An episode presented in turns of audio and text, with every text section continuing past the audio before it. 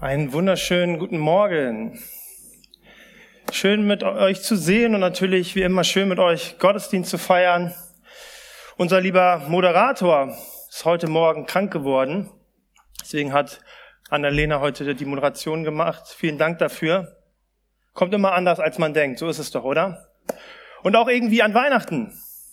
Wir haben heute den zweiten Advent. Das heißt, Weihnachten steht vor der Tür. Das Fest der Liebe. Und es ist doch immer wieder interessant, wie wir versuchen, in dieser Zeit so eine liebevolle Atmosphäre zu kreieren.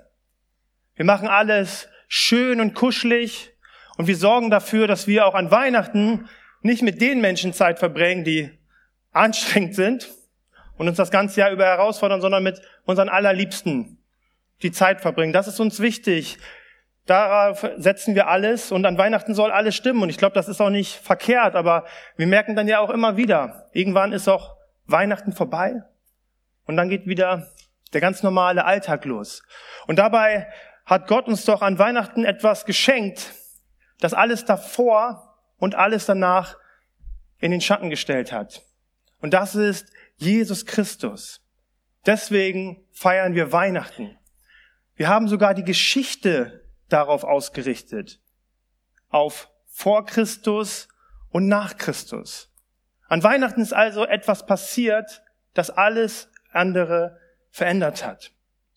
Und das ist der Erlöser. Die Bibel sagt, der Messias, unser Retter, der alles verändern kann. Und das nicht nur an Weihnachten uns ein paar schöne Weihnachtstage bescheren möchte, sondern dein Leben bewegen möchte. Und diese Veränderung begeistert Menschen seit über 2000 Jahren. Und auch heute noch. Und mein Gebet ist es, dass es auch immer wieder dein Herz ganz neu erreicht. Und einer, der das so ganz hautnah erlebt hat, war Johannes. Johannes war einer der Jünger von Jesus. Er hat also hautnah erlebt, wer dieser Jesus wirklich ist. Und deswegen war es ihm ein Herzensanliegen, am Ende seiner Zeit dieses Johannes-Evangelium zu schreiben. Und er hatte dieses, diesen, äh, dieses Evangelium mit einer Überschrift versehrt, nämlich, dass wir durch das, was er niedergeschrieben hat, erkennen, wer Jesus ist und durch ihn den Glauben haben.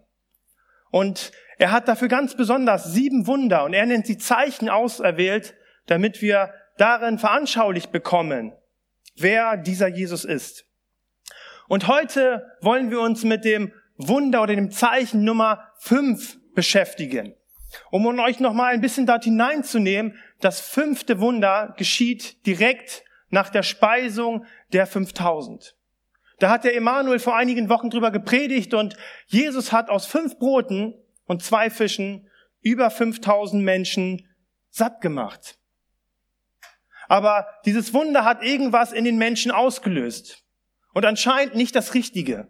Denn sie wollten, das lesen wir in Johannes, sie wollten Jesus mit Gewalt zu einem irdischen König machen. Und deswegen schickte Jesus seine Jünger voraus, um die Menge zu beruhigen. Das lesen wir in Markus. Und er zog sich zurück auf den Berg, um zu beten. Und da wollen wir jetzt mal direkt einsteigen. Wir lesen den Abschnitt von heute in Johannes 6, die Verse 16 bis 21. Und dort steht, am Abend gingen seine Jünger zum Ufer hinunter, um dort auf ihn zu warten.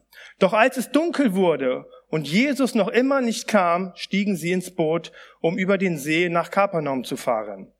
Da überraschte sie auf dem See ein Sturm, der das Wasser aufpeitschte. Sie waren etwa fünf Kilometer weit gekommen, als sie plötzlich Jesus übers Wasser auf ihr Boot zu kommen sah. Sie erschraken fürchterlich. Doch er rief zu ihnen, ich bin es, Habt keine Angst. Sie beeilten sich, ihn ins Boot zu holen, und schon war das Boot am Ufer angekommen. Wie immer eine Knallergeschichte. Jesus läuft auf dem Wasser. Habe ich persönlich noch nicht gesehen. Aber wie muss das wohl für die Jünger gewesen sein? Die kommen gerade aus einer Phase, aus einem Höhenflug voller ähm, Endorphine. Jesus sorgt dafür, dass aus fünf Broten und zwei Fischen Unmengen an Menschen gesättigt werden. Und sie hat er zu einem Teil dieses Wunder gemacht. Sie waren begeistert und dachten, wow, dieser Jesus ist unglaublich. Und dann haben sie sich wahrscheinlich ins Boot gesetzt, haben sich über die Situation ausgetauscht und haben sich gefragt, hey, was kommt wahrscheinlich, was kommt wohl als nächstes? Und dann steuern sie regelrecht auf eine Lebenskrise zu. Sie müssen auf einmal um ihr Leben kämpfen und bangen und sie scheinen vollkommen hilflos zu sein. Ich weiß nicht, ob du das kennst. Ich kenne das, diese starken Momente mit Gott. Ganz oft erlebe ich sie sonntags im Gottesdienst. Momente, wo du Gott ganz stark in deinem Leben wirken merkst und du denkst, hey, so kann es immer weitergehen. Gott, du bist so gut. Das haben wir auch heute im Lobpreis gesungen. Und dann kurze Zeit darauf kommt eine ganz andere Situation oder eine ganze Phase, in der auf einmal das Leben so nur auf dich einschlägt. Du auf einmal fragst, äh, was, was, was geht hier ab? Gerade noch so und auf einmal so. Und du fragst dich, hey, Jesus, es war doch gerade so schön mit dir.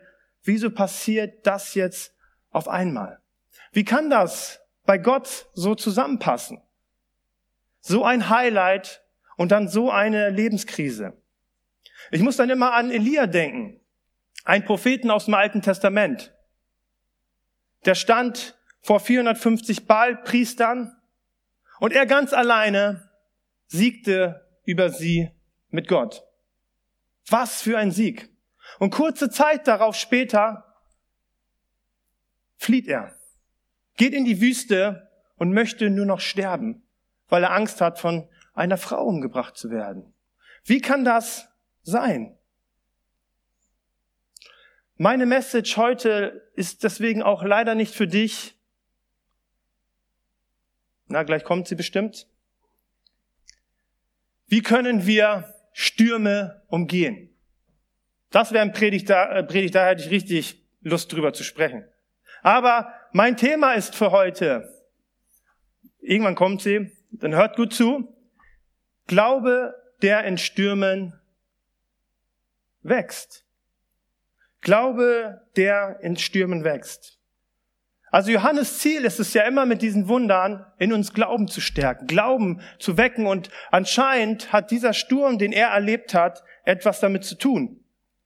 Und wenn uns die Bibel eines zeigt, dann ist es leider, dass wir alle Stürme erleben. Die Wahrheit, dass niemand von uns ungeschoren davonkommt. Für den einen mögen sie härter sein, für die einen etwas leichter, aber früher oder später wird in deinem Leben der Himmel sich verdunkeln. Es wird ein Sturm aufziehen und dieser Sturm wird um dein Leben herum toben. Und wenn wir ehrlich sind, ist das ja auch nichts Neues. Jeder von uns kennt das. Diese stürmischen Zeiten, dieses unschöne Gefühl. Wenn man was in stürmischen Zeiten tut, dann fühlt sich alles unglaublich anstrengend und kraftraubend an. Und obwohl du dann so viel Kraft aufwendest, passiert gefühlt kaum etwas. Und alles scheint so außer Kontrolle zu sein. Und das Schlimmste an Stürmen ist, sie kommen immer dann, wenn wir nicht damit rechnen. Und sie, sie kommen immer dann, wenn wir sie am wenigsten brauchen. Und so ist es auch bei den Jüngern gewesen. Sie hatten einen genialen Tag erlebt, aber dieser Tag war auch lang. Sie haben gedient, 5000 Menschen, müsst ihr euch mal vorstellen, zu dienen. Und dann müssen sie noch in der Nacht mit dem Boot ans andere Ufer fahren. Und sie haben sich abgestrampelt. Sie fahren jetzt in diesem Boot und plötzlich sind sie mitten in diesem Sturm. Ihre Kleider vollkommen durchnässt. Ihre Kehlen wahrscheinlich voll heiser, weil sie wie verrückt geschrien haben und wenn sie zum Himmel geblickt haben, irgendwie zu schauen, ist da irgendwo ein Ende in Sicht? Bricht da irgendwo die Wolkendecke auf und kommt da Sonne durch? Aber nein, nichts. Sie sind mitten in diesem Sturm. Nach fünf Kilometern auch vollkommen erschöpft. Die Luft ist raus und sie sind dem vollkommen ausgeliefert. Und dann ist es doch ganz normal, dass so Fragen kommen, warum hat Jesus sie eigentlich losgeschickt? Hätte das Jesus nicht wissen müssen, dass das jetzt kommt? Oder hätte er sie nicht zumindestens vorwarnen können? Hey, ich wisst ihr, wisst ihr, habt einen super Tag hinter euch, aber Jungs, ihr müsst noch einmal nachher kämpfen. Da kommt ein Sturm, aber alles wird gut. Hat ihn das vielleicht gar nicht interessiert? War er nur auf sich selbst ausgerichtet, um vom Vater zu beten? Das sind auf jeden Fall Fragen, die ich kenne, wenn ich in diesen stürmischen Zeiten bin. Herr Jesus, wo bist du? Und Matthäus beschreibt diesen Sturm noch etwas anschaulicher als Johannes und dort steht, das Boot war weit vom Ufer entfernt und war in schweren Seegang geraten, denn ein starker Wind war aufgekommen. Ich kann mir richtig vorstellen, wie sie sich gefühlt haben. Dieses Gefühl, dass Jesus sie verlassen hat, allein gelassen hat in dieser Situation und sie jetzt zusehen mussten, wie sie klarkommen würden. Jesus, wo bist du? Ich glaube, das ist die Frage, die wir uns in diesen Zeiten stellen. Und ich glaube ganz besonders in stürmischen Zeiten, wenn wir das Gefühl haben, noch so weit davon entfernt zu sein, eine Lösung für diese schwierige Situation zu haben. Oder wenn wir schon so lange kämpfen und unser Bestes geben, aber sich irgendwie nichts tut. Wir erfahren auf jeden Fall, dass dieser Sturm die Jünger im Griff hatte. Nicht sie den Sturm, sondern der Sturm hatte sie im Griff. Und so kann auch die Stürme unseres Lebens uns total im Griff haben. Dinge, die auf uns zukommen, die wir nicht handeln können, die wir nicht kontrollieren können, sondern die einfach so über uns einziehen. Ich meine, wir leben alle in Beziehungen und du wirst vielleicht schon an der einen oder anderen Stelle festgestellt haben, egal wie sehr du dich bemühst, um vielleicht eine Beziehung zu retten, aufrechtzuerhalten, wenn der andere nicht will, dann hast du keine Chance. Du bist machtlos dagegen. Und du kannst dich auch mit all deinen Kräften um Gesundheit bemühen. Und das ist gut. Aber es kann plötzlich eine Krankheit in dein Leben eintreffen, gegen die du machtlos bist. Und so wenig Kontrolle wir über die Natur haben, so wenig Kontrolle haben wir auch über die Stürme des Lebens. Und Gott selbst sagt voraus in gerade mal dem dritten Kapitel der Bibel in 1. Mose 3, dass aufgrund der Sünde, die in der Welt ist, dass unser Leben von Leid geprägt sein wird. Es sollte also nicht etwas sein, was uns schockiert, wenn so welche Zeiten in unserem Leben kommen. Und doch wusstet ihr, dass der westliche Mensch durch Leid viel mehr traumatisiert wird als andere Menschen? Wir westlichen Menschen werden durch, durch, durch Stürme und durch Leid viel mehr traumatisiert als andere Menschen. Wie kommt das? Warum ist das bei uns anders? Und das hat damit zu tun, dass unser westlicher Glaube in Technologie und auch in demokratische Institutionen so groß ist, dass wir denken, dass es natürlich wäre, ganz normal wäre, dass immer alles gut verläuft. Und deswegen erleben wir jetzt gerade auch in dieser Zeit eine Phase, die uns so erschüttert. Weil wir denken, wie kann das jetzt sein? Wie kann denn Krieg auf, wie kann denn Krieg in dieser Welt sein? Und Krieg gab es schon immer. Aber wir sind schockiert. Wir können uns das gar nicht vorstellen, dass so etwas in dieser Welt passieren muss. Denn es sollte doch alles so gut laufen. Und wieso dann auch noch in meinem Leben? Ich mache doch alles richtig. Ich, ich halte mich an Dinge, probiere ein guter Mensch zu sein. Und wieso kommt dieser Sturm jetzt auf einmal über mein Leben? Ich weiß nicht, guckt jemand von euch Seven vs. Wild? Mal ein paar Zeichen hier. Ah, doch nur ein paar, okay. Ist vielleicht doch was für die Jüngeren. Auf jeden Fall ist das so eine YouTube-Sendung. Und dort sind sieben Menschen, sieben Tage lang mit, also eigentlich mit sieben Gegenständen, aber wie gut du jeweils bist, kriegst du weniger Gegenstände. Und die aktuelle Staffel ist in Panama. Die werden einzeln auf irgendeiner Stelle im, in, auf einer Insel ausgelassen und die müssen sieben Tage, müssen sie dort alleine klarkommen. Und sie merken auf einmal, dass sie vollkommen überfordert sind. Weil sie merken, ach, die Natur macht das nicht so, wie ich das will. Die dachten Sonne, Kokosnuss, Strohhalm. Und dann regnet das zwei Tage. Die kriegen Schimmel am Fuß und all so welche Sachen. Und sind vollkommen überfordert und fertig und fragen sich, wie kann das so sein?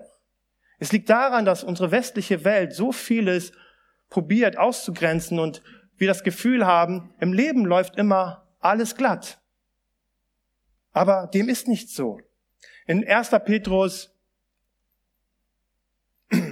in 1. Petrus 4, Vers 12 lesen wir zum Beispiel, da sagt Petrus, meine lieben Freunde, erschreckt nicht über die schmerzhaften Prüfungen, die ihr jetzt durchmacht, als wären sie etwas Ungewöhnliches.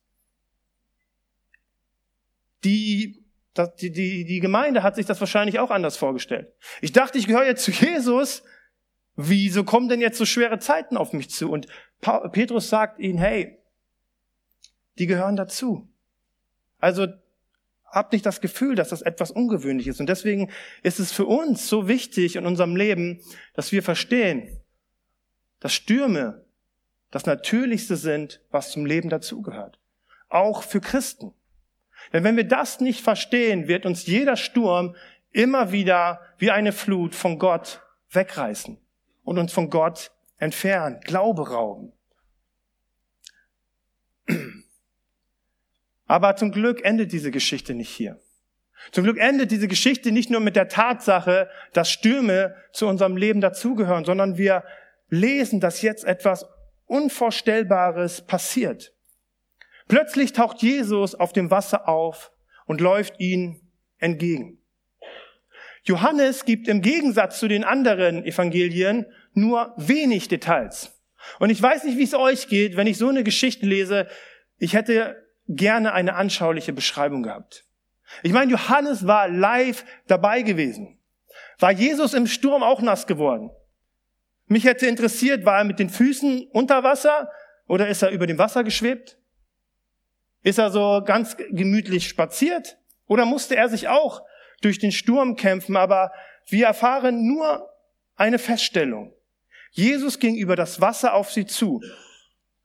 Jesus ging in dem Wasser auf sie zu. Johannes sagt, hey, mehr müsst ihr nicht wissen. Diese Information reicht für euch, dass ihr sie hört. Jesus kommt ihnen auf dem Wasser entgegen. Also bevor Jesus den Sturm stillt, bevor Jesus die Stürme unseres Lebens stillt, kommt er auf uns zu. Und vielleicht kommt er auch so auf uns zu, dass wir ihn nicht sofort erkennen, sondern dass wir uns vielleicht sogar erstmal fürchterlich erschrecken. So war das bei den Jüngern. In einem anderen Evangelium lesen wir, dass sie dachten, er wäre ein Gespenst. Und wer kann ihnen das denn auch übel nehmen? Man sieht nicht jeden Tag irgendjemand auf dem Wasser laufen und sagt, ach Jesus, da bist du ja, alles klar. Sondern sie waren fürchterlich erschrocken. Und so oft ist es das, wenn wir Stürme erleben und Jesus uns entgegenkommt, dann wünschen wir uns so dieses klare Bild. Wir wünschen uns ganz logische Ab, Ab, Abfolgen, die für uns verständlich sind oder dass es uns leicht fühlt, anfühlt. Aber Jesus gibt uns das nicht immer. Auch die Jünger mussten kämpfen. Sie mussten durchhalten. Sie mussten mit Angst klarkommen. Aber was Jesus uns in dem Sturm gibt und das, was Johannes uns sagt, ist, dass er über uns wacht.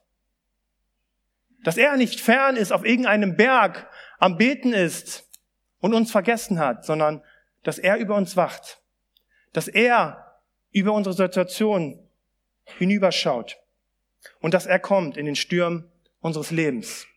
Es ist so wichtig, dass wir, dass, dass, das will uns Johannes deutlich machen, dass wir niemals alleine in den Stürmen unseres Lebens überlassen sind.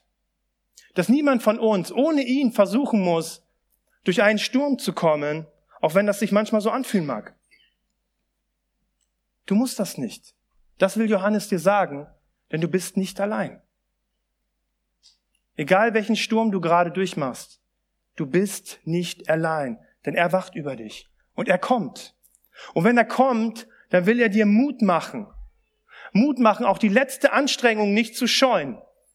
Nicht zu sagen, jetzt gebe ich auf, jetzt packe ich ein, sondern die letzte Anstrengung nicht zu scheuen und dass du ans Ziel kommen kannst. Und er sagt etwas ganz Bestimmtes. Das sagt er uns und das sagte er den Jüngern und wir lesen es. Ich glaube, ich habe es nicht einzeln aufgeführt. Er sagt, ich bin es. Hab keine Angst. Ich bin es. hab keine Angst. Scheint erstmal nicht so spektakulär zu sein, oder? Wenn jemand kommt, ich bin es. Aber dieser Satz scheint etwas zu sein, was tief in dem Herzen der Jünger hängen geblieben ist. So tief, dass Johannes sagt, das ist der entscheidende Satz, das ist das äh, befreiende Wort, was wir hören müssen, wenn wir uns in Stürmen befinden. Jesus Worte zu dir, ich bin es. Dass, wenn du in einem Sturm dich befindest, Jesus dir zuruft, ich bin es. Warum ist das so besonders?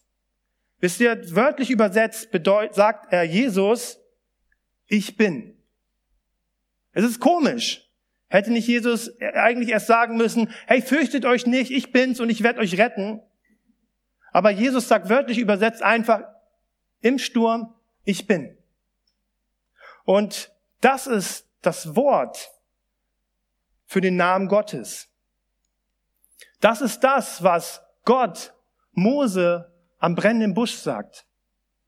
Als Mose diesen brennenden Busch begegnet war, Gott ihn berief, du wirst das Volk aus 400 Jahren Sklaverei befreien. Dich werde ich dafür gebrauchen. Da war Mose aufgelöst. Und er fragte sich, was soll ich den Menschen sagen?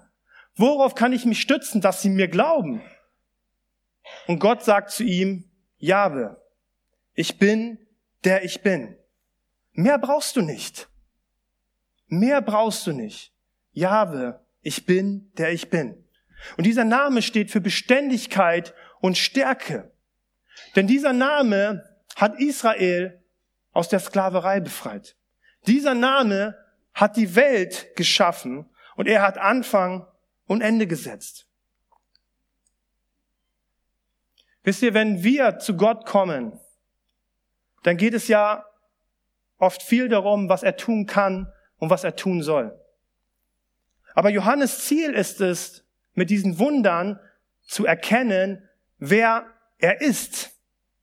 Es geht also viel weniger in diesen Wundern und auch in den Stürmen unseres Lebens darum, was Gott jetzt bitte tun soll, sondern vielmehr, dass wir im Sturm erkennen, wer er ist. Ich habe vor kurzem nachts für meinen Sohn gebetet. Der hatte Fieber und dann auch noch mit Magen-Darm verbunden. Ist nicht schön, ganz besonders für die Eltern, die dann keinen Schlaf bekommen. Und ich habe für ihn gebetet, ich habe den Himmel zu ihm gerufen und habe gehofft, dass er geheilt wird. Aber erstmal ist nichts passiert. Und das Wichtige beim Gebet, wenn ich meine, für meine Kinder bete, ist es nicht in erster Linie, dass etwas jetzt passiert. Das ist schön und das wünsche ich mir auch. Aber es geht darum, in wessen Hände ich sie befehle. Nicht darum, was jetzt gerade passiert, sondern es geht darum, in wessen Hände ich sie befehle. Und nicht Jesus Handeln macht ihn zu unserem Retter sondern in seinem Sein liegt die Quelle unserer Hilfe. Und wenn wir uns fragen, ob Gott uns zu Hilfe kommt, dann wird er dir sagen, ich bin. Und wenn du dich fragst, Gott, kannst du dieses Problem wirklich lösen, dann wird er dir sagen, ich bin. Und wenn du nur Wellen vor dir siehst, Dunkelheit, Zweifel dich umströmen, ob du aus dieser Situation heil herauskommst, dann ruft dir Jesus zu, ich bin. Denn das ist alles, was du brauchst. Was wir am dringendsten brauchen, wenn wir uns in Stürmen befinden, ist seine Gegenwart. Natürlich wünschen wir uns, dass in seiner Gegenwart sofort alle Stürme verschwinden. Dass sich die Wellen legen, dass der Himmel wieder scheint, aber was wir brauchen, ist etwas anderes. Nämlich die tiefe Gewissheit, die tiefe Gewissheit in unserem Herzen, dass Jesus uns nahe ist. Dass er da ist und wir nicht alleine dastehen. Und diese Erfahrung hat Johannes gemacht.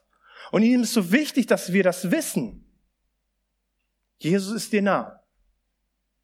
Auch in deinen Stürmen. Denn er ist, wer er ist. Das möchte er, dass du das weißt. Wann auch immer du dich in Stürmen befindest.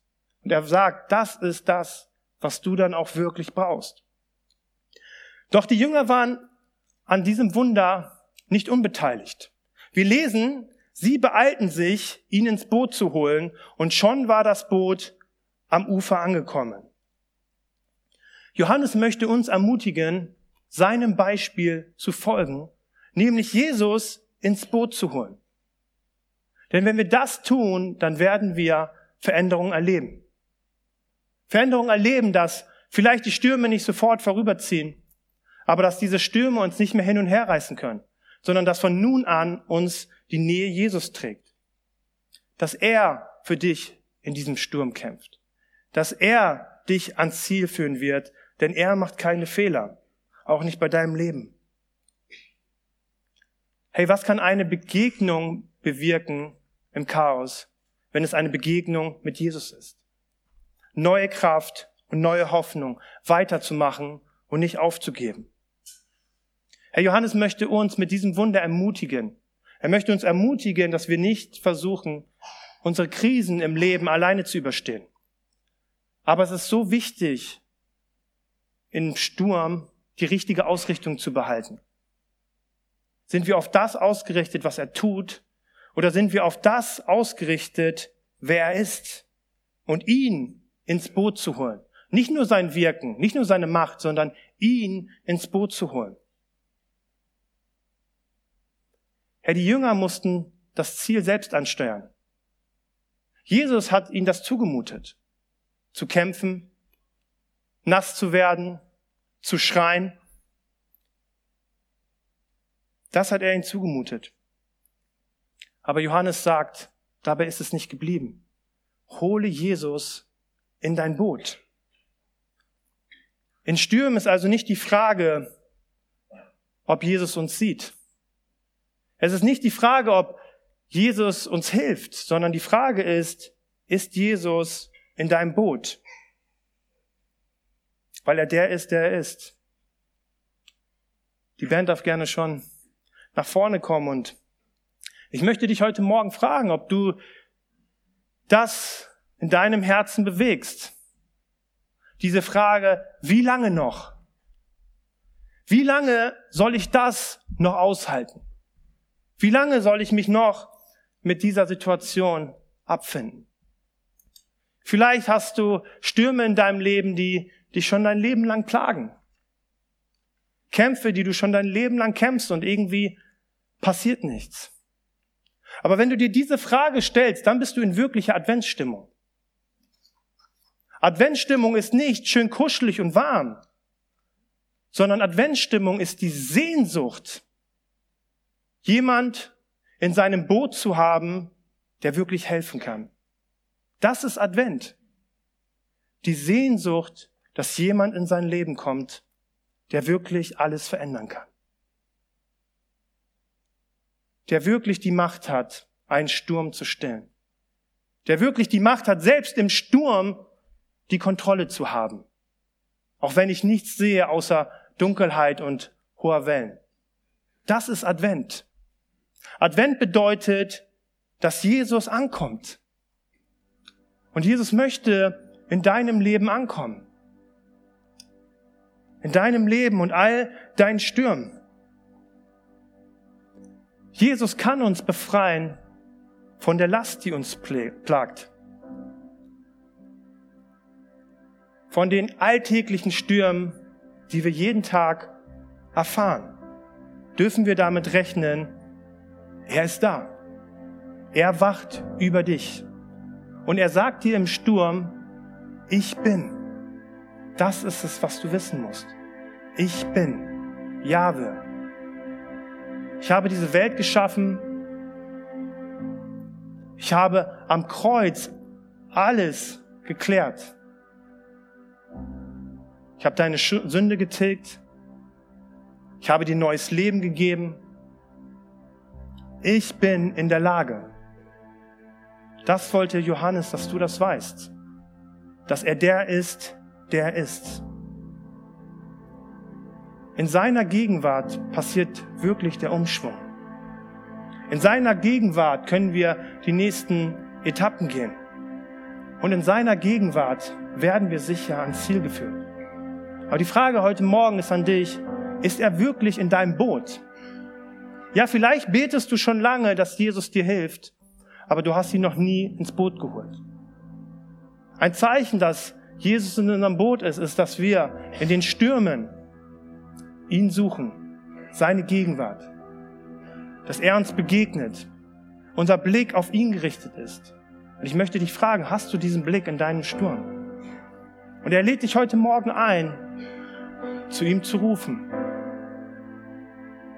dass du sensibel wirst für sein Reden, ich bin, dass er da ist in deinem Leben.